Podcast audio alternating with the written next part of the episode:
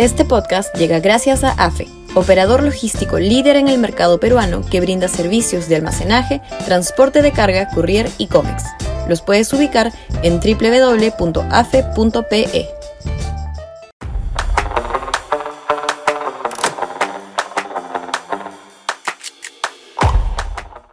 Mientras Castillo siga, no habrá solución.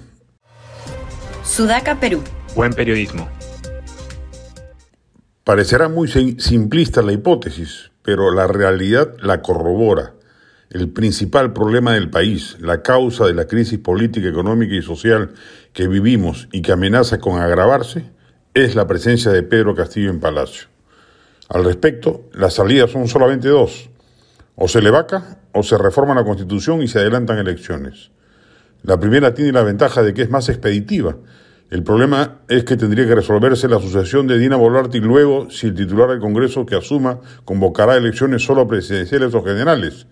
La segunda demora más, requiere una legislatura con 66 votos o dos con 87, que ahora sí son alcanzables, y referéndum y esperar meses a que se produzca la salida del primer mandatario.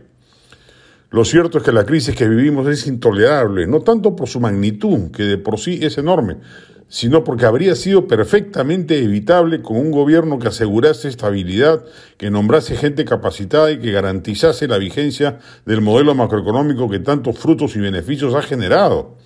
Con ello hubiera bastado para que el Perú creciera a tasas del 6% o más, siguiese reduciéndose la pobreza y el golpe económico del alza internacional de precios hubiera podido ser atenuado o con la generación de empleos producto del crecimiento o con la dación de bonos focalizados también financiables gracias a la mayor recaudación fiscal originada en el mencionado crecimiento económico.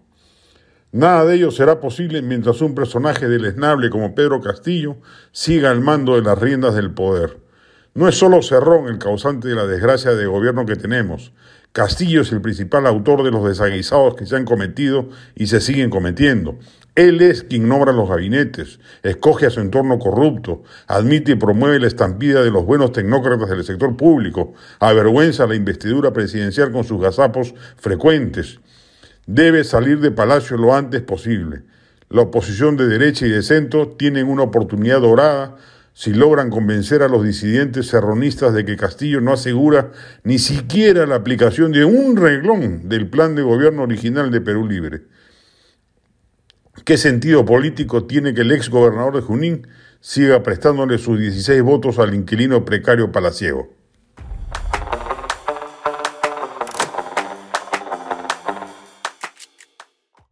Este podcast llegó gracias a AFE, operador logístico líder en el mercado peruano que brinda servicios de almacenaje, transporte de carga, courier y cómics. Los puedes ubicar en www.afe.pe.